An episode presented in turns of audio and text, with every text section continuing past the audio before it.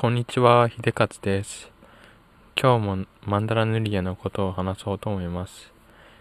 この前、2枚目のマンダラ塗り絵を塗りました。それは夜にやったんですけど、1枚目のマンダラ塗り絵の時は朝にやったんですね。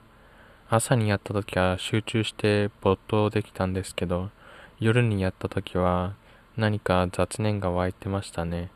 集中しきれなかったところがあります。なので、何か作業をするときには夜よりも朝の方がいいんではないかなと思いました。私がやっているマンダラですけど、シンシア・エマリーさんのフラワーマンダラーズ、心を整える花々花々のマンダラでしたっけね。そんなタイトルの本の塗り絵です。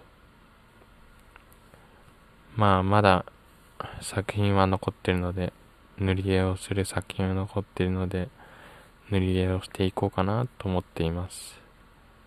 そんなところですかね、今日は。以上です。さようなら。お元気で。